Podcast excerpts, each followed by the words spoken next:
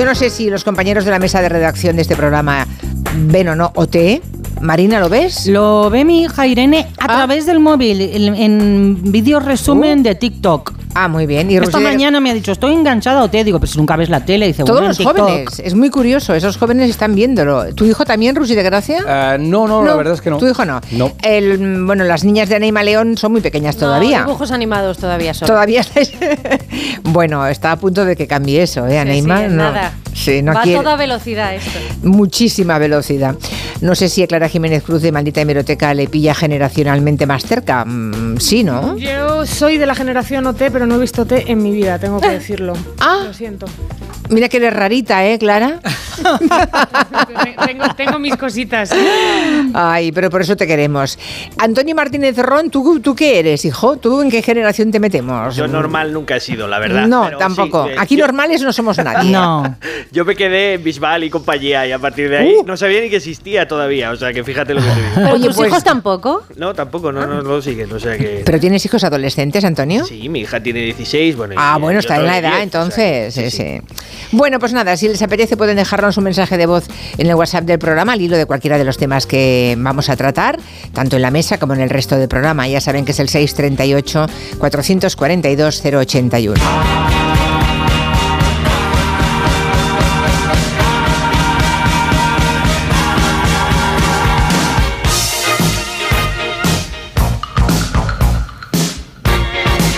Acabamos de decir que el tiempo vuela, Josi vuela. Hoy hace ocho años, ocho ya, que murió David Bowie.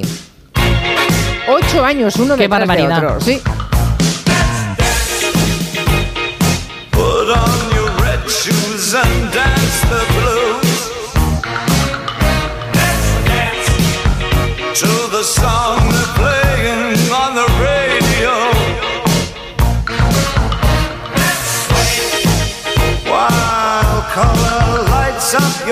Este Let's Dance lo estuvo bailando en el año 83, o sea, ha llovido lo suyo.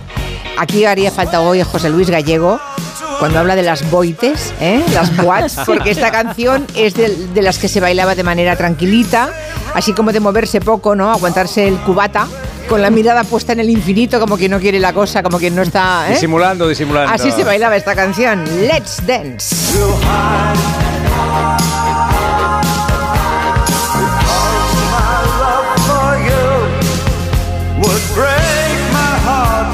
Two. If you should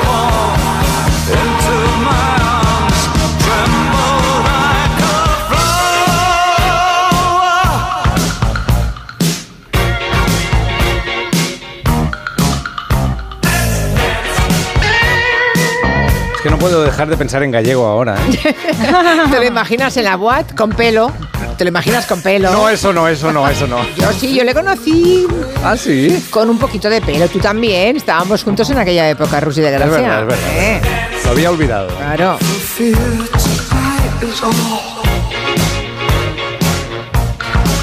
En la redacción no llevaba el cubata, ¿no? No, Vale. no es mucho de beber él, no. Nah, que va. Prepárense que hoy Antonio Martínez Ron nos va a contar palabras, ese diccionario del asombro. Aprendemos mucho con él todos los miércoles. Hoy va a contarnos, así para que vayan, para como aperitivo, para hacer boca. Nylon, ¿de dónde viene nylon? ¿De dónde viene velcro? ¿De dónde viene...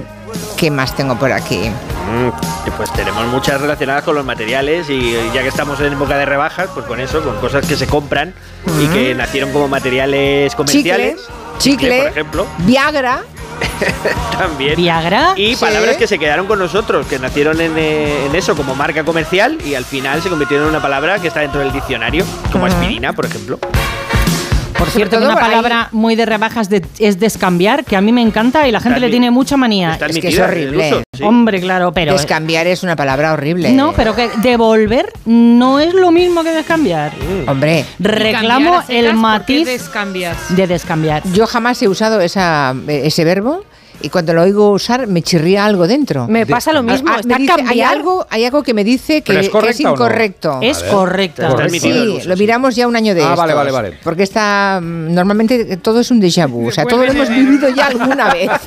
Perdón, somos llego muy tarde. mayores. Pero es muy feo descambiar. No, o no, sea, no, no, no, no. Bueno, Suena un poco a concreta. No sí. empecemos, no empecemos. Bien, ha llegado ya el primer temporal invernal. Hay seis comunidades del nordeste peninsular, o sea, Aragón, Cataluña, Navarra, País Vasco, La Rioja y Castilla y León, que están ahora mismo en alerta amarilla por nevadas.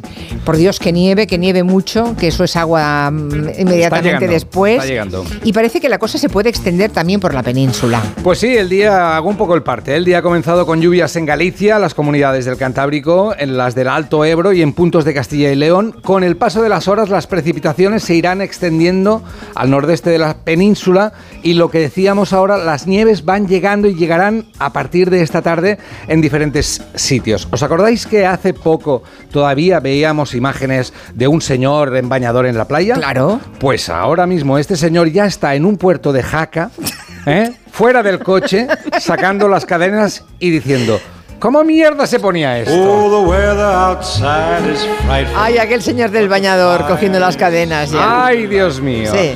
Nieve, hielo, ya sabéis que son enemigos de los conductores. Este es un programa de servicio. He recogido los mejores consejos para conducir con, con eso, con hielo y con nieve. Primero, y antes que nada, si el parabrisas tiene hielo, Sí, ¿Qué hay que hacer y qué no hay que hacer? Por ejemplo, Julia, ¿tirar agua caliente es bueno o malo? es bueno. ¡No! ¿No? ¡Es Ah, fatal! Pero es efectivo. Pero es efectivo, Es, efe- claro. es efectivo y se puede romper el cristal. Ah, bueno, ya, eso. Puede que sí o puede que no. Pero eso es un coche de ñigui ¿no? Pero que- a ver, ¿qué ciencia es esa? de Puede que sí, puede que. A ver, el científico que diga que es que, que es- que no es bueno. Habla ¿A que- con Joseba de Carglass y te lo cuenta. Vale. Yo la Ah. uso templadita. El agua caliente no es buena. ¿Tirarle sal es buena para derretir un poco el hielo y eso? Hombre, yo, yo diría que sí, pero. Tampoco, Tampoco. tampoco, es bueno chuparla ni nada. No es un buen sistema. Es buen sistema. Alcohol, mira, m- el mejor sistema es mezclar dentro de, técnicamente se llama un chufi chufi. Sí. Dentro de un chufi chufi O flu flu. Así O llamaba flu- yo al cubata, igual. o flu flu, una parte de agua, dos de alcohol. Una de agua y dos de alcohol. Dos de alcohol. Y tirarlo. Chuchú y aquello va disminuyendo. Flitar. Flitar, exacto. Y se va descambiando el hielo por nada. Por agua. Por- vale, ya tenemos el parabrisas. Ahora toca arrancar. ¡Trata de arrancarlo! ¡Trata de arrancarlo, por Dios! ¿Y bien? Vale, para arrancar, para evitar un sobreesfuerzo de la batería a la hora de arrancar, debemos primero apagar todos los sistemas de a bordo. Por ejemplo, la radio, que no esté encendida. No puedes arrancar eh, escuchando Sonia y Selena. No se puede. No, pero gasta- oyendo, pero oyendo gelo igual sí. Gelo sí, la calefacción fuera, las luces apagadas, los asientos calefactables también fuera y atención, esta me ha sorprendido, pisar el embrague a fondo antes de arrancar, aunque esté en punto muerto. Ajá. Porque hace unas cosas con la transmisión que no tengo ni idea de cuáles son, Pero, pero, pero va bien. va muy bien. Pisen a fondo el embrague. Sí, vale. señor. Y la última fase para circular. Ya tenemos a la Guardia Civil y la DGT dando consejos por las redes. Por ejemplo, a la hora de conducir, eh, hielo, nieve, poca visibilidad, poner las luces, reducir la velocidad y las marchas como cortas o largas. Hombre, cortas. ¡No! ¡Largas! No he dado ni una. Ni una. Estoy contenta porque. No, no cojas el coche Solo para puedes nada. conducir en verano. Ya, ya, ya. Vale, vale. Vale, otra cosa que, Que añado lleven. yo. Si fumáis dentro del coche, No. no, fuméis mucho porque no se ve fuera. No. ¿Vale? Ya. Si fumáis porros, O sea, tampoco hacer un porque- submarino no mola, ¿no? Eh, Fumar porros es malo en general. Y Muy si, malo. Si sois más de fentanilo, primero aparcar Sí. y luego ya, ya hacer Ya lo que sea. queráis. Vale. Y la última ya de verdad, si hay una placa de hielo, ¿cómo se conduce? ¿Hay que virar dentro de la placa o conducir recto y no tocar? Hombre, intentar ir No recto. tocar. Exacto, No tocar y no frenar. Bueno. No frenar y no tocar. Y Claro. una cosa que os diré, este frío y este hielo y todo, hacia el fin de semana ya se va yendo. O sea Vale. que va a nevar a partir de esta tarde y luego ya se, se va yendo. A ver, de todo esta, este cachondeíto que nos has contado, me quedo con A ver, apretar a fondo el embrague en el momento antes de arrancar. sí, agua caliente en el parabrisas no. Nada, una parte de agua normal, templada, agua Sí, natural, digamos, sí. temperatura ambiente. Chufi, chufi. Con dos de Alcohol. Alcohol. Mm, Que no sea ni whisky ni Vale. gin tonic. Y en el caso de que haya hielo, Sí, conducir recto, no dar golpes de volante. o ir por el, por el monte donde no hay hielo, ya está. Ya, eso no lo ha dicho. Campo otra vez. no lo vale, recomiendo. estoy segura que los oyentes hoy han Qué gran servicio público. ¿eh? Hombre, te felicito de nada, enormemente. de nada, gente. De verdad, muchísimas gracias en nombre de todos los oyentes. Es el premio Ponle Freno de este año. El respaldo Sí. en posición vertical y su mesita plegada, por favor. Me está llamando a la Guardia Civil. Bueno, eh, hablemos del nylon. Ya que estamos en rebajas, dice Antonio Martínez Ron que va a hablarnos de, de algunas, algunos materiales que han aportado algunas marcas comerciales. Nylon. ¿De dónde viene eh, esto del nylon? Pues mira, os voy a poner un sonido ambiental de una fecha. En 1940 el mundo se podría decir que cambió a partir de este momento. Miracle Stockings, Este es el anuncio con el que se, eh, bueno, en, en las televisiones de la época y también en los cines en plan nodo, se anunciaba en Estados Unidos que aparecían por primera vez las primeras medias con este nuevo material llamado nylon. El éxito fue tan fulgurante que se acabaron en, en- en nada de tiempo. En cuatro días ya no, no quedaban existencias del lanzamiento. Tuvieron que racionarlas, solo una por, por persona. Y eh, fueron tan, tan bestiales que cambiaron para siempre la industria este material. El nylon había sido creado antes en el laboratorio de la empresa DuPont por un, un genio de la química, Wallace Carcers, que era un tipo que creó una cantidad de nuevos materiales que cambiaron el mundo para siempre. Entre ellos, por ejemplo, el neopreno la licra, el poliéster, el plexiglas, el teflón, el kevlar, todos estos salieron del laboratorio de, de que tiene una historia para contar otro día. Y el nylon eh, fue determinante en el resto de, la historia, incluso en la Segunda Guerra Mundial, gracias a los paracaídas que estaban hechos de nylon, pues eh, se pudo llegar a sitios donde antes era más difícil. Eh, ¿De dónde viene la palabra? Hay una gran polémica, incluso muy divertida. En realidad, ellos querían anunciarlo como no run, que no, no, no hacía carreras, pero luego disimularon un poco diciendo que se lo habían inventado porque en realidad sí que hacía carreras.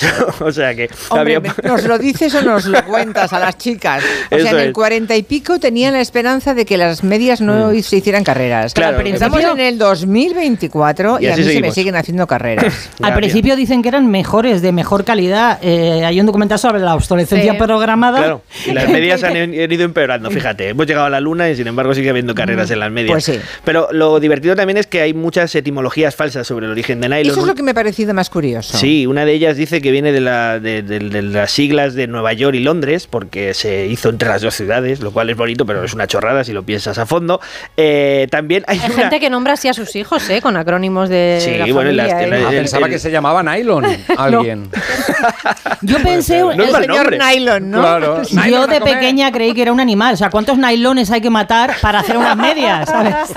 Pobrecillo. Bueno, y otra casi mejor, que es que dicen que mm, eh, era por las iniciales del- de las empresas, de los investigadores, que de los hijos de las empresas, eh, o sea, de los investigadores que se llamaban Norma, Yolanda, Laura, Olaya y Natalia, lo cual me parece Venga, va. totalmente surrealista. Y luego otra que dice que es una especie de abreviación de una expresión en inglés, Now You Lose All Nippon, Nippones, que tiene que ver con la Segunda Guerra Mundial y los japoneses, en plan burlándose de ellos. Y eh, bueno, es, es uno de los ejemplos de materiales que mm, hicieron que el, que el mundo fuera diferente. Casi podíamos hablar de un antes y un después gracias al nylon. Y también, sobre todo, ahora en este contexto que estamos hablando tanto de los pellets, pellets por cierto viene a través del francés hacia el inglés de pelotitas. Sí. eh, y, eh, Llegas tarde, lo contó ayer Roger de Gracia. Ah, mira qué bien, Mira qué, qué rápido. sí. Aunque Y- un científico que lo aclarara mejor no estaría mal, Sí, ¿eh? siempre es más fiable, es más fiable. Por fin. La confirmación. Co- Yo lo confirmo. Bueno, y, y- y los plásticos pues tuvieron todo esta, en principio nacieron para sustituir el uso de materiales naturales que estaban esquilmando eh, a poblaciones de animales, ahora que lo mencionáis, a, por ejemplo el marfil, los primeros materiales de baquelita y todo lo que se sacó fue para, porque ya no quedaba marfil, se estaban cargando a los elefantes, así que la intención era buena, pero la cosa se fue de madre al final. Seguiremos hablando de otros materiales. Por aquí tengo un oyente que ya se te está adelantando, está haciendo un spoiler, Ay, ay, ay. hablando de mm, un ingeniero suizo que observó cómo se le enganchaban en los calcetines algunas semillas cuando paseaba por los Alpes. Sí, sí, luego le contaremos eh, esa historia que Matías Mata, o un oyente, está ya insinuando en Twitter cómo acaba la, historia. Matías, cálmate que me quitas el trabajo. Exacto. Seguimos con la mirada puesta en Galicia. El gobierno gallego tiene previsto que lleguen más de 900 sacos, han calculado, ¿no? Por lo que tienen de información. Hay 900 sacos que entre el viernes y el sábado van a llegar a las costas. Mientras tanto, sigue el cruce de acusaciones entre la Junta y el gobierno central. Sí, se acusan de no haberse avisado mutuamente. En las últimas horas hemos conocido que el 14 de diciembre el Ministerio de Transición Ecológica envió un documento a dos ayuntamientos gallegos, al de Ribeira, donde gobierna el BNG, y al de Porto Dosón, donde gobierna el PP. Era un informe que adelantaba la sexta y que los ayuntamientos confirman que recibieron al día siguiente. Y en ese informe se explica por parte del gobierno central que han aparecido 50 sacos de pelete en varias playas gallegas el 13 de diciembre y que desde la playa se ve una franja continua de ese material dispersado por el mar procedente de sacos rotos y adjuntan fotos de cómo están las playas. Se lo mandan a los ayuntamientos, no se lo mandan a la Junta. Así que a nivel local ya hubo comunicación del gobierno central sobre lo que ocurría en las costas gallegas, pero no a la Junta. Sigamos. Efectivamente. Recordemos que el 13 de diciembre es cuando el 112 que depende de la Junta, alerta del vertido. En una primera llamada, un ciudadano explica que ha visto pellets en la playa de Ribeira y en la segunda cuenta el diario.es, el 112 informa a Salvamento Marítimo, que depende del gobierno central, de que el ayuntamiento de Ribeira ya había enviado operarios a limpiar la playa. Seguimos Pero el- entre local y gobierno central. La Junta no aparece. La Junta no aparece. Pero el 13 de diciembre España ya sabía de ese vertido, entonces. España ya lo sabía, el gobierno. Sí, publi- publica La Voz de Galicia que el gobierno portugués envió una comunicación tanto al gobierno español como a la Agencia Europea de Seguridad Marítima de que el 8 de diciembre se había producido ese vertido de pellets. Y el gobierno dice que el 20 de diciembre avisó a la Junta de Galicia. Tuvieron que pasar unos cuantos días. Además, la portavoz del gobierno Pilar Alegría ha enseñado una carta que envió la Junta el 8 de enero a los ayuntamientos en la que reconocen que el 21 de diciembre ya sabían del vertido. Hay una carta que creo que también todos ustedes conocen perfectamente, porque es pública, que es del consejero de Mar de la Junta de Galicia, que se lo envía a los alcaldes de Galicia, donde él mismo reconoce que desde el 21 de diciembre tienen la información y la notificación de lo sucedido. Pero en la Junta dicen que no, que hasta enero no supieron nada. Lo que pasa es que, como dice Pilar Alegría ahí, las cartas y los documentos y lo que podemos enseñar importa. El presidente gallego Alfonso Rueda dice que fue el 4 de enero cuando se enteraron, aunque esa carta se envía el 8 de enero diciendo que lo sabían desde el 21 de diciembre. El líder del PP, Alberto Núñez Feijóo, decía este martes aquí en Onda Cero que fue el 3, no el 4. o 4 de Xaneiro en darnos traslado, primeira vez, insisto, que parece ser tiene información desde el 20 de diciembre y no se pone en contacto con la Junta hasta el 3 de enero. Bueno, en el PP empiezan a bailar las cifras sobre cuándo dicen ellos que el gobierno les informó. Ahora sabemos también que el gobierno central sabía del vertido a mediados de diciembre y que se lo comunicó a los ayuntamientos, pero no a la Junta. Eso ocurrió el día 20 de diciembre. En fin, me da a mí que van a seguir apareciendo documentos, ¿eh? pero lo importante, por favor, es que limpien las playas. O sea, manos a la obra, por favor. Lo iremos viendo. Escribir un diario se ha puesto de moda, se ha hecho toda la vida, pero ahora resulta que lo reivindican en redes sociales con otro nombre. Ya no se llama un diario, se llama journaling. Sí, así se llama. Ay, He Dios. tenido envidia del diccionario de Martínez Ron y traigo aquí diccionario del absurdo. A ver, si tú te metes en TikTok, Instagram, YouTube, así un simple vistazo, te encuentras con un montón de vídeos de gente que hace auténtico proselitismo del journaling. Hoy tenía muchísimas ganas de hablar de esto porque es un tema que me interesa, me apasiona y que llevo haciendo desde que tengo uso de razón y es escribir en un diario o como lo llaman ahora, hacer journaling. Journaling. Sí, así es. Bueno, hay diferentes modalidades, ¿eh? Mm, Podemos llegar muy lejos con la tontería humana. Si escribes de día, haces morning pages. Si no le das forma a tus pensamientos y los plasmas así en torrente, tal y como te van viniendo, pues la técnica se llama de vaciado. En fin, dicen que sirve para un montón de cosas. Para estimular la creatividad, canalizar emociones, para habilitar un autoconocimiento tuyo mucho más profundo y que te va a ayudar para un montón de otras cosas, aunque no creas. Bueno, nosotros le vamos a llamar escribir un diario. Esto es solo para informar al personal de que existe. Y claro, es- este es un género que desde que se inventó la escritura la gente practica, ¿no? En mayor o menor medida yo creo que todos lo hemos hecho.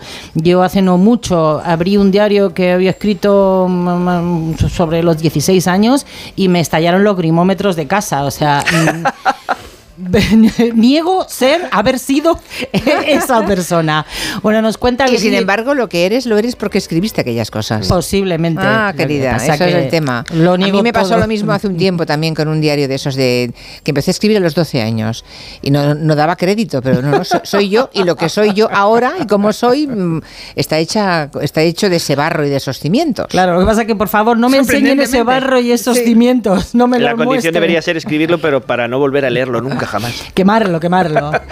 bueno, puede ser todo un género. Nos cuenta Virginia Ruiz, que es profesora de escritura eh, de diarios y autobiografía en la Escuela de Escritores. La adolescencia es donde se recoge el mayor número de diarios que existen, que la gran mayoría, como te decía, empezamos en la adolescencia, después se abandonan y quizás hay un momento en el que uno retoma y recuerda que lo valiosa que era esa herramienta, ¿no? También dentro de esto cabe- para mí cabe destacar el diario como herramienta personal y el diario literario, ¿no? O sea, el diario con un valor narrativo. Es decir, el mío es para tirarlo a la basura. Pero hay gente que después de la adolescencia continúa escribiendo, que ofrece una mirada propia sobre el mundo, que además escribe bien y ese diario trasciende el plano de los recuerdos y adquiere un valor literario. Muchos escritores han publicado sus diarios. Virginia Woolf, Kafka, Carmen Martín Gaite, Juan Ramón Jiménez. Bueno, yo creo que es que la lista de, de escritores y escritoras es muy larga y muy extensa de autores y autoras que han cultivado este género. También hay aplicaciones de móvil para llevar un diario personal, aunque yo creo que un cuaderno bonito y una pluma o unos bolis chulos son un pack eh, imbatible. Que diría Pero había aquel. que tener una forma de cerrarlo con llave, un pequeño candadito, porque si no en casa te lo abren y te lo, Lo pueden escondes leer. en algún sitio. El terror de que te lo, de que te lo encuentren. Claro, Lo que pasa es que esa llave tan míos- pequeñita la perdías con frecuencia. Ah, no, no, yo me la ponía colgada con la cruz y con la Virgen. Oh, wow. En el cuello, así no se pierde nada. Ay, qué claro. combinación lo que contarías en ese diario. Ah, ¿Cuándo se publica? ¿Y ustedes, tienen, alguien de los que nos escucha, tenéis, lleváis un diario? ¿Empezasteis en la infancia y ahora estáis siguiendo con la costumbre? ¿Lo dejasteis? ¿Os ha pasado como a Marina, que un día lo releísteis y por poco os desmayáis? No sé, que los que escriban diarios nos lo cuenten en el 638-442-081. Ahora, un sonido es el próximo sonido del que nos va a hablar, de su material. Mm. Antonio Martínez Ron, ¿suena así? Vale.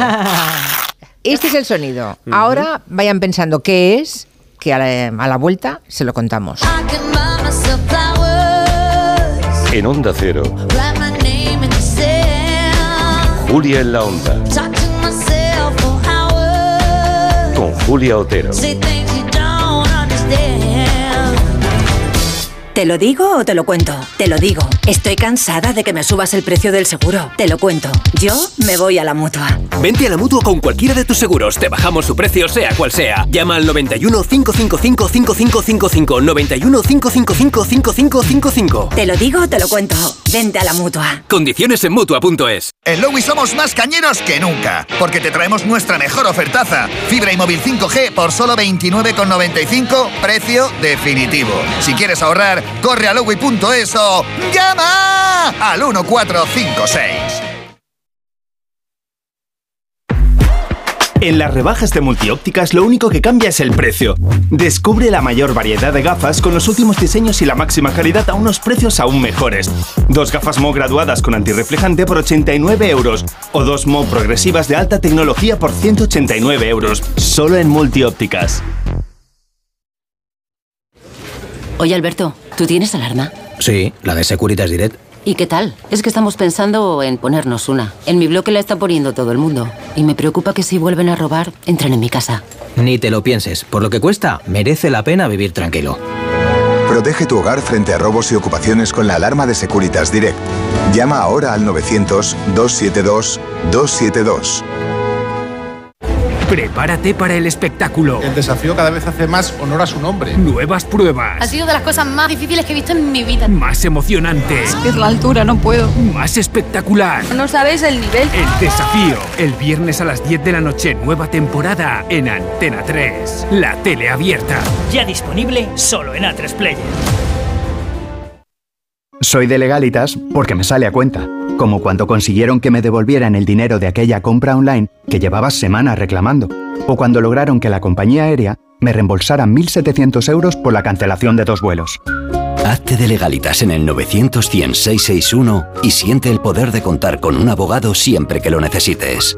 Y ahora, por ser oyente de Onda Cero, ahórrate un mes el primer año. Más que 60 consigue un sexy 60% de descuento en tus nuevas gafas. Infórmate en soloptical.com. Soloptical, solo grandes ópticas.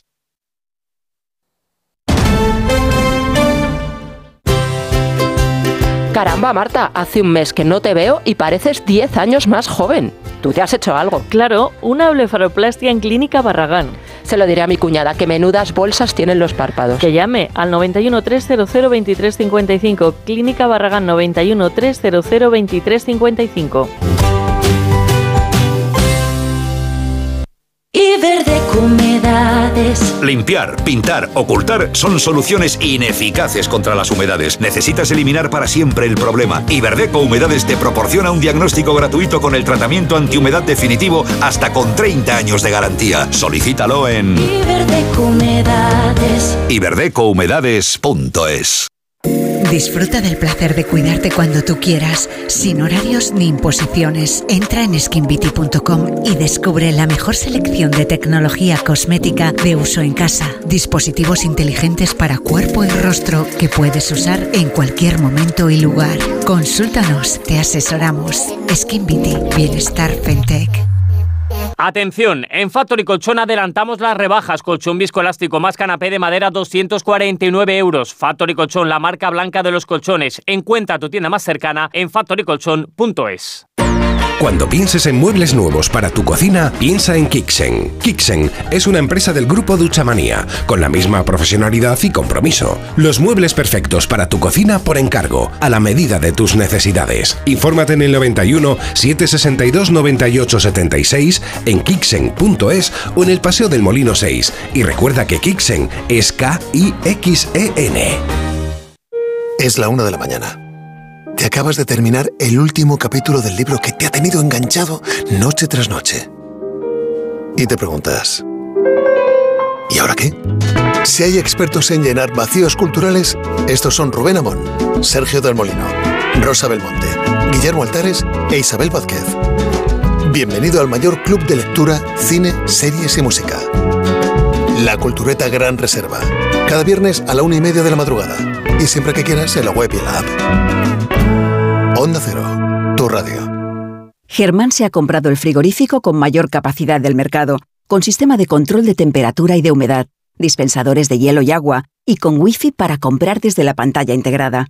Pero a él, a él lo que le ha conquistado es la doble puerta, para poder seguir pegando los imanes de sus viajes, que ella iba justo. Si coleccionas viajes y bueno, imanes, Carles Lamelo también.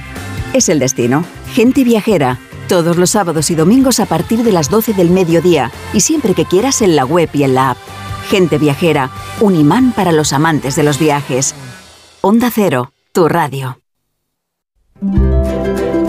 En Onda Cero, Julia en la Onda, con Julia Otero. Yo escribo diario desde que me regalaron uno por la comunión, que además coincidió con que leí el diario de Ana Frank, ya ves, menuda inspiración.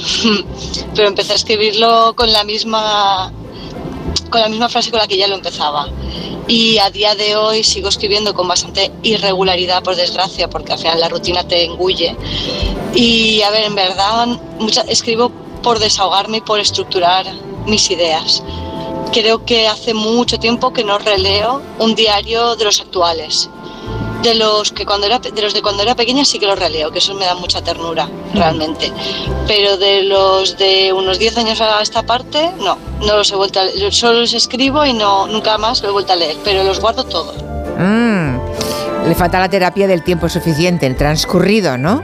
Claro. Es curioso, pero que, que a ti te ha ocurrido eso, Marina, porque el tiempo que ha pasado es suficiente ya para que te perdones, ¿no? Para que seas más indulgente contigo misma. Mm. Pero no, bueno, es, es- es A ver, si curioso. leyera algo de la infancia, que no tengo nada escrito, probablemente no me produjera esa sensación, pero lo- lo- los adolescentes es que dicen cosas muy... Hay más, hay más. Yo lo tengo aquí delante. A mí me lo regaló mi esposo el 14 de febrero del 84. Y lo estuve escribiendo hasta el año 91, que fue cuando me casé. Y bueno, pues eh, ahí reflejabas todo, lo bueno, lo malo, lo regular. Y la verdad es que es un recuerdo muy bonito. Y sí, como dice Julia, aquí hay una llavecita que yo la cerraba porque si no te lo cotilleaban y claro, no era plan de que se enteraran de tu- tus cositas. Sí, yo escribía diario en la adolescencia, pero lo tuve que dejar porque es muy peligroso, sobre todo si te lo pilla tu novia. No voy a entrar en detalles. No hace falta. No, no, no, no. Bueno, ya nos seguirán contando. De momento estábamos con lo del ruidito. ¿Qué es esto? Aquí dice un oyente, Ana, ¿no será un tirón de cera caliente depilando piernas? Después ¡Qué de- dolor! espera, después del invierno. bueno, podría ser, pero no. En efecto, eso es velcro, ¿no? Efectivamente, una palabra que se compuso eh, a partir de la palabra francesa velour, que es terciopelo, y crochet, que es gancho. Y su creador, como casi adelantaba nuestro oyente, era Georges de Mestral, que era un ingeniero que un buen día eh, estaba paseando con su perro por los Alpes en 1941 y eh, se dio cuenta de que había una plantita que tenía una- unas pequeñas semillas eh, de una planta que se llama bardana que se quedaban prendidas en el pelo del perro y luego eran dificilísimas de, de desprender, ¿no? Lo que empezó a pensar al mirarlas al microscopio y ver los ganchitos que tenían es que quizá podía reconstruir esa estructura con algún material, probó con un montón de ellos. De hecho, se pegó 10 años de investigación, no fue una cosa de la noche a la mañana, y al final encontró la solución en qué material, en el nylon. Y combinando y haciendo los ganchitos de nylon, llegó a patentar lo que fue la marca comercial Velcro, y que ahora es una palabra de uso común, que era lo que os quería destacar hoy, eh, y, que se convirtió en un material que hizo una grandísima revolución. Una vez más también hubo un artículo en prensa que pues, se publicó en el año 51, alrededor de esa época, eh, 54, perdón, y eh, en el que se decía que era el fin de las cremalleras. Y ese eslogan cuajó o caló tanto en la opinión pública que de repente pues fue el material de moda para todos los trajes sintéticos. Habéis puesto música de David Bowie, todo lo que llevaba David Bowie llevaba algo de velcro seguro. Y los astronautas, cuando llegaron a la luna, llevaban velcro. Y antes os he hablado de problemas medioambientales que dieron los plásticos. Bueno, el velcro eh, terminó siendo un foco de problemas medioambientales inesperado, que es eh, el intercambio de especies invasoras, sobre todo en zonas vírgenes como la Antártida. Eh, hace unos años los científicos empezaron a investigar quiénes eran los principales propulsores de la llegada de semillas no autóctonas hasta la Antártida y sospechaban que eran los turistas antárticos, esta, gente que va en barcos, y se dieron cuenta que en realidad eran los científicos y que la mayoría de las semillas eran transportadas en las botas y en los equipos de cámaras de fotos, donde hay un montón de velcro que se ha quedado con semillas que proceden de todos sus viajes por el mundo. De hecho, se encontró una, planta que pro- pro- identificaron que procedía de las faldas del monte Fuji en Japón y consiguieron identificar al investigador japonés que había estado en los dos sitios y que había llevado hasta allí la planta y la había contaminado en la Antártida. Qué interesante historia del velcro, ¿eh? Cada ¿te vez que ahora utilicéis uno, pensaréis en esta historia. Pero ya no hay aquellas bambas, ¿no? Paredes que tenían velcro. Claro bambas. que las hay. Sí, Cuando mis todavía. hijas eran pequeñas, los hombre. profesores te decían, por favor, las bambas con velcro. Todo infantil, Yo van, llevo- van con velcro. sí, yo sí. llevo unas, eh, yo ¿Ahora? llevo unas en casa con velcro. A ver, ah, vale. Yo soy muy defensor del velcro. No sabes atarte los cordones, Julia. Sí, pero me da mucha pereza, es mucho más rápido lo otro. El perecín. Claro, claro. Bueno, el personal de limpieza las, de las Cortes Valencianas, del SCORS, lleva cuatro meses sin cobrar su sueldo. Dependen de una empresa concesionaria que no les paga desde septiembre. No, son 18 trabajadoras, a cada una les deben alrededor de 5.000 euros. El último contacto que tuvieron con la empresa privada que las tiene contratadas fue en septiembre. ni contesta las llamadas, ni contesta los WhatsApps, ni contesta los correos. Ni a mí ni a nadie. Las Cortes está intentando, ha intentado en varias ocasiones ponerse en contacto con ellos, pero no hay manera. O sea, es imposible. Es como si se los hubiese tragado la tierra. Esto nos lo contaba Juan Luján, que es el encargado de personal y uno de los afectados, y nos decía que están desesperados. Hay que pagar luz, agua, teléfono, eh, todo, más aparte de comer, obviamente, porque no, podemos- no pasamos del aire. Todo esto mm, después de tres meses que llega Navidad y que nosotros no podamos ni ir a comprar una caja de bombones, Están subsistiendo con ayuda de familiares, gracias a Cáritas, a Cruz Roja, con ataques de ansiedad, algunas de ellas, y todo esto sin parar de trabajar por miedo a que les despidan. nosotros no podemos dejar nuestro puesto de trabajo. Estaríamos despedidos inmediatamente. Entonces, si tiene que ocurrir algo malo, pues que ocurra algo malo, que nos quedemos libres, cada uno ya luego se busca la vida como pueda o donde pueda, pero es que aquí estamos atrapados. Desde la Cámara les, les están apoyando, les dicen que están intentando solucionarlo, por su parte también.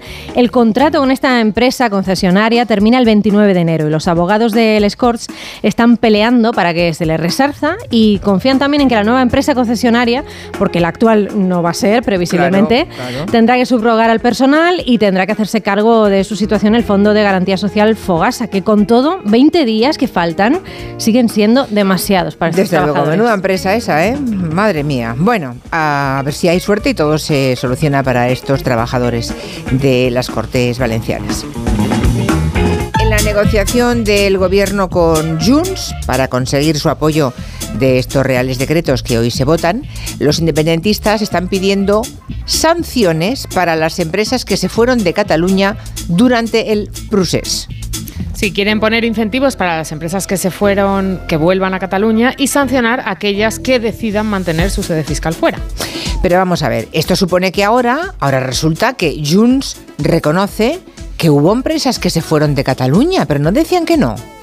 Y ahora además tenemos la cuantificación. La consultora informa DIB cifra en casi 8.000 las empresas que cambiaron su sede social o fiscal desde Cataluña. Entre ellas, por ejemplo, los bancos catalanes CaixaBank o Sabadell, algo que seguro que todo el mundo se acuerda, decía Artur Mas en 2015 que nunca iba a ocurrir. Ya somos mayorcitos. Que no nos traten de tontainas, porque no lo somos. Ya sabemos que los bancos se van a pelear para estar en Cataluña. Ah, madre mía, hay malditas hemerotecas que son muy crueles, ¿eh? Madre mía, ya ven, no, no somos tontainas, los bancos no se van a ir nunca de Cataluña durante el procés, decía Artur Mas. Bueno, se fueron, se fueron casi 8.000. Y ahora resulta que Junts, el partido, digamos, que nace de Artur Mas, aunque él no sé si milita, creo que no, pero bueno, él sigue siendo convergente. Bueno, convergencia no existe, o sea, estar ahí... eh, Es un estado, deben de, pagar, un estado de ánimo con Sí, ser sí, convergente. sí, debe ser eso. Bueno, pues ahora resulta que los de Junts quieren sancionar a las empresas si no vuelven. Bonita forma de entender la democracia y el libre mercado. Madre mía. Bueno. Dejamos el tema del velcro y hemos analizado el nylon desde el punto de vista lingüístico, de dónde viene la palabra, el velcro también, cómo nace y por qué se llama así. Vamos a por el chicle, que también, en fin, tiene su historia detrás. Sí, esto viene casi de un accidente comercial, hablando de intercambios. Eh, resulta que en 1860 llega a Nueva York, procedente de México, un cargamento de un material extraído de un árbol, eh, conocido como chico zapote, eh, con la idea de, utilizarlo pues como se utilizaba este material, como sustituto del caucho. Como no servía para, para esto, pues un emprendedor, un empresario llamado Thomas Adams, eh, decidió reutilizarlo, no dejarlo por ahí sin, sin sacarle provecho, lo cortó en tiras, le puso un poquito de sabor y comercializó el Adams New York Chewing Gum, que fue la primera eh, marca comestible de goma de mascar, o sea, ca- marca Un comercial. de- un totalmente, ¿no? se puso de moda. Los americanos no dejaron de mascar chicle desde entonces. La palabra chicle en español, porque no es chewing gum, que es como lo llaman ellos, viene de una palabra eh, del nuatel, de la lengua de los aztecas, que se llamaba eh, la palabra chicli, que era el Ah. nombre que le daban los pueblos de Mesoamérica al árbol del que extraían este polímero gomoso que, que mascaban ellos también como si fuera Chicli. una especie. Sí, sí, y del chicli de ellos, pues llegó nuestro chicle y se quedó con nosotros, pero a nosotros no se nos había ocurrido al principio eh, darle ese mismo uso, se estaba utilizando como, como caucho y también para utilizarlo en distintos usos industriales. Pues el señor Adams se ha hecho rico, se ha hecho multimillonario, ¿no? El Luego está el, el señor Chain, el que sea de los 80 se acordará. Y su hijo Junior. Sí, sí, Tenía que ser Che. Sí, que había un chiste mítico que yo le cuento a mis hijos, les da mucha rabia, que decía, ¿me da un chicle? Dice, Chain, dice, no, uno. Digo, cinco, ¿no?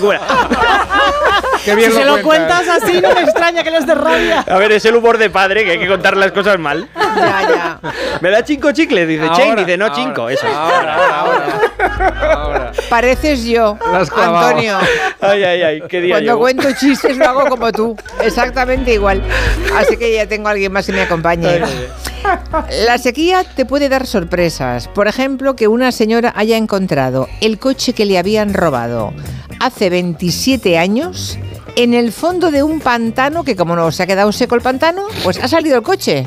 Pues sí, es la historia del plátano en la mochila de Marina de ayer, pero, pero en mayor tamaño, sucedido en el pantaño, pantaño eh, de Riu de- porque tengo que decir Porque es un pantano que existía antaño. pantaño de antaño de Riudecañas en Cataluña, el pantano con menos agua de la península con solo un 3% a- ahora mismo de su capacidad.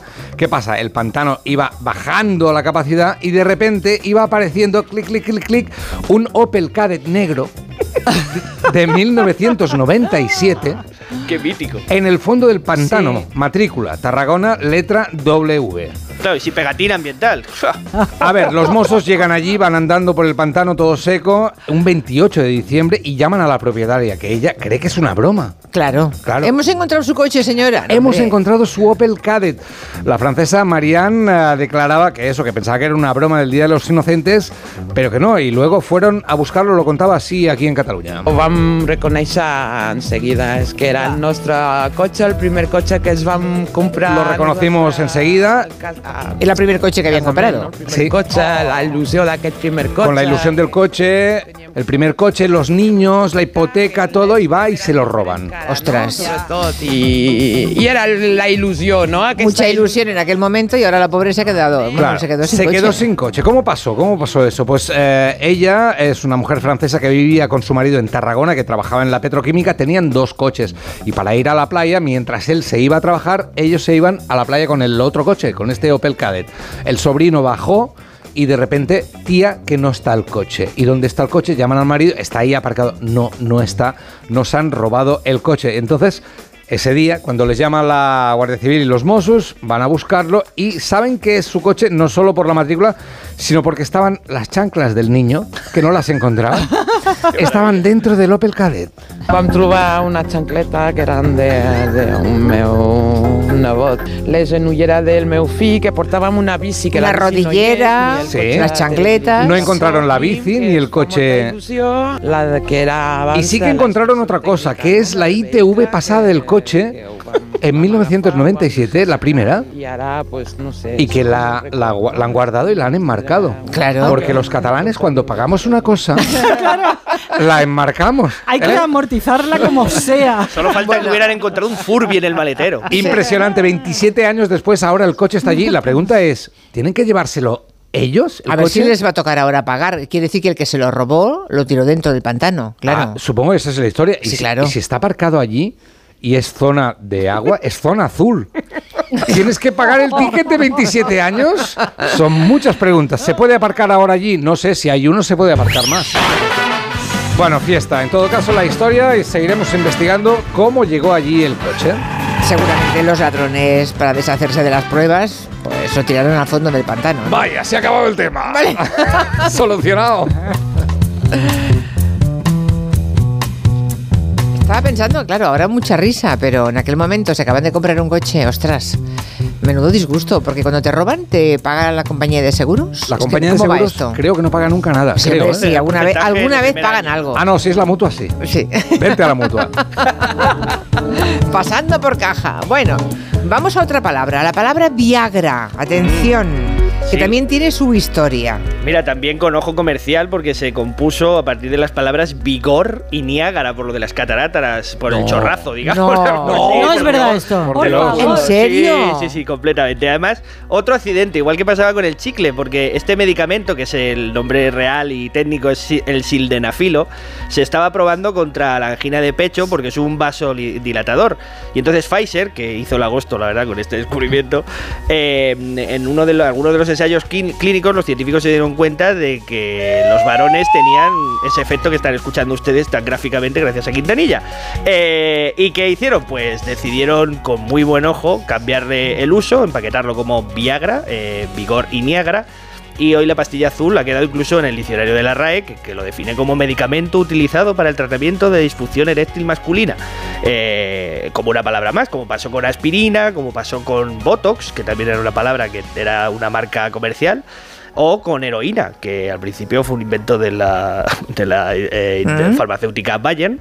Para y se comercializó incluso como para jarabe para la para los críos, eh, hasta que se dieron cuenta de que aquello que decían de que era menos adictiva que, que la codeína y los otros derivados que habían hecho, pues eh, y que la morfina, pues que en realidad no y que sí que y que sí que lo era con los efectos que todos conocemos, ¿no? Me acabas de dejar impresionada, ¿eh? Con lo de Vigor y Niágara, ¿eh? Sí, no sí, podemos- no. sí, sí, está- No ha ido nada de tan Es mal horrible. gusto en los días Desde de mi vida. luego. Desde mi diario no leía nada tan horrible. Es muy grosero, no sé, muy rarito, bueno, en fin. Yo, yo no tengo la culpa, ¿eh? También No, te no, digo. no, claro, claro, no tiene. No, claro. Tú solo eres el mensajero. Yo estaba por aquí. Bueno, el tema clara del vertido de eh, en Galicia también está provocando las primeras desinformaciones. ¿Cómo no? Habrá por ahí bulos. Ni una crisis sin su bulo. En las últimas horas ha empezado a circular una imagen de un pez con bolitas de plástico en la boca. Hay quienes dicen que son pellets del vertido de las costas gallegas, que es yo creo el gran temor de todos los que se dedican a la mar en Galicia. Es una foto, por cierto, que además ha utilizado la cuenta de Twitter de las Juventudes Socialistas para atacar al gobierno de la Junta. Pero ojo, no es una imagen de peces pescados en las costas de Galicia, no. La foto no tiene nada que ver ni con Galicia ni con España. Es una foto de mayo de 2021 que publicó la ONU para mostrar las consecuencias que tuvo el incendio de un barco en Sri Lanka y que liberó componentes plásticos que acabaron en los peces. Nos pilla muy Imagínense. lejos. Sri Lanka 2021, ¿eh?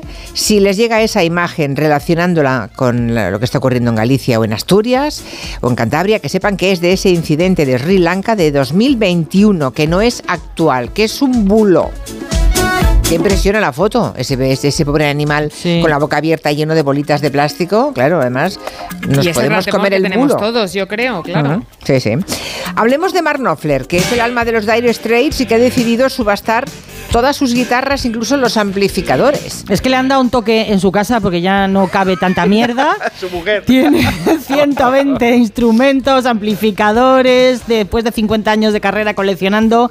Así que Fender, Gibson, Martins, todo para afuera. ¿Y diarios no tiene En diarios? el caso, seguro que tiene. Y seguro Y que cintas se ve- para el pelo también, ¿eh? que se ve cintas para el pelo de todos los colores. Que señor tan de los 90, ¿verdad? Bueno, en el lote está la Gibson Les Paul, con la que grabó Money for Nothing, y también la Fender Stratocaster, con la que grabó otro himno de la banda, que es Sultan of Swings. Esta es la canción que suena por defecto en mi móvil cuando lo conecto ¿Ah, sí? al altavoz del iPod. De, de- sí, no sé qué es lo que sucede, pero eh, he llegado a detestarla. Bueno, que el 31 de enero en Christie's se subasta todo esto y se Vale. rumorea que por alguna de esas guitarras pueden llegar a pagar casi 600.000 euros. Seguro que no se acerca a la cifra que se pagó por una de Kurt Cobain. Récord absoluto. La Martin con la que grabó eh, un Unplugged famoso se vendió Hombre. por 6 millones y subió el valor porque la funda original estaba decorada por, por él mismo, por el propio Cobain. 6 millones. Claro, Mark, píntate algo en la funda, tío. Que sube mucho de Claro, precio. Con un Será- 6 y un 4 que tiene mi retrato y una cinta en la cabeza que me pongo, algo. Segundo lugar del ranking, 4 millones por la Fender Stratocaster de David Gilmour de Pink Floyd. Tío más aburrido, venga. Venga, otro, venga. Venga, pues otro. pasamos. Más Venga, fuera. baratita. La guitarra de Jimi Hendrix, 2 millones por la estrato con la que tocó en el Festival de Woodstock en el 69. Porque lo que más se cotiza entre los coleccionistas de guitarra nos lo cuenta Henry Amat, que es redactor de guitarristas.info. Serían las de una época determinada, como las Fender Stratocaster del 54 o las Gibson Les Paul Standard del 59. Y luego estarían las que han pertenecido a, a guitarristas famosos. Y aquí hay coleccionistas que llegan a pagar cantidades desorbitadas. Por ejemplo, Kirk Hammett de Metallica pagó 2 millones de dólares por Greenie, la Les Paul que perteneció a Peter Green y Gary Moore. O los casi 4 millones de dólares que han pagado por la Kramer usada por Eddie Van Halen en el videoclip de Hot for Teacher. Es que se subastó en Sotheby's, donde se subastan las obras de arte. Esto lo pones en una vitrina y no lo tocas jamás, ¿no?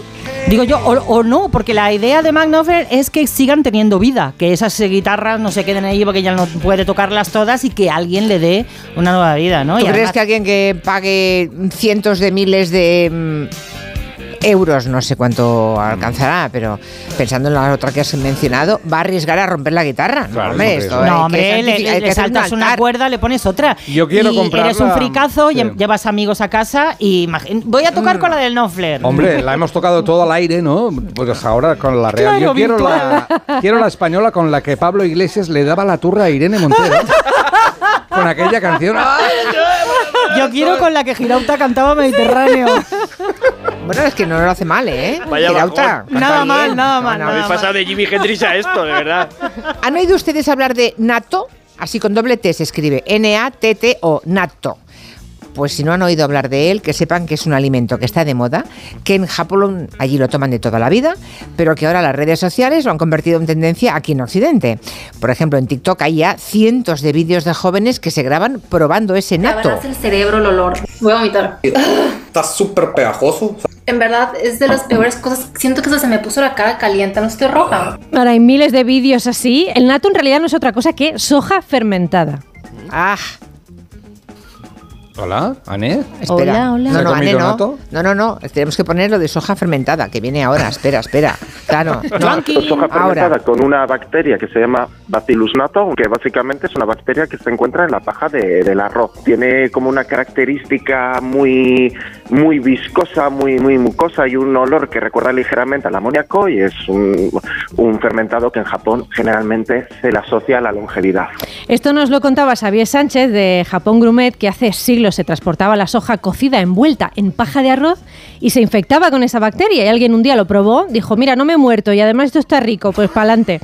Tiene, como la mayoría de, de legumbres, proteína, vitamina, potasio, magnesio, hierro. Fue alimento de guerreros en Japón, pero no penséis que allí le gusta a todo el mundo. No es muy amigable para todo el mundo. Es un alimento complicado tanto para el paladar occidental como para, para el japonés. Es ese tipo de alimentos que, que te gustan o no te gustan en absoluto, como aquí puede ser la trufa o la ostra. Son como unas judías negras con queso fundido por encima. Ese es un poco el aspecto. Huele, sabe fuerte, es denso, viscoso.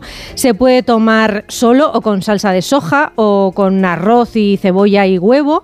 Y desde mediados del año pasado, por culpa de TikTok, como decíamos, se vende mucho. Antes había que buscarlo en tiendas especializadas, pero ahora está pues en herboristerías, en tiendas eco, bio, por todas partes. Generalmente se pueden encontrar en packs de tres en unas barquetas de, de poliexpan, refrigerado o congelado. Puedes encontrar el pack de tres desde los 5 euros hasta los 8, hasta los 14. Lo cierto es que en Japón lo podrías comprar por el equivalente a 74 céntimos o, o 2 o 3 euros. Todo lo que yendo. venga de la soja mola, eh, hasta los andares como del cerdo. Calla, la calla, soja. calla. Que si ese, ese gusto fuera el de un medicamento que te receta cualquier médico, dirías que es espantoso y te negarías a tomarlo, por favor. Perdona, el frenador está rico. ¿Cuál- Eh, La aspirina infantil de nuestra infancia que me Quedamos, cuenta. quedamos y nos tomamos unos. Va, Marina. ¿Cuánta Y lo colgáis en TikTok luego. Ay, Dios mío. El Dalsi, un chupito Dalsi donde esté eso, que se quite lo demás. Estamos fatal. Bueno, son casi las 4 de la tarde, una menos en Canarias. Llega el tiempo de las noticias. Antonio, hasta la semana que viene. Adiós. Clara, hasta mañana. Adiós. Adiós, noticias y seguimos con Orden Mundial.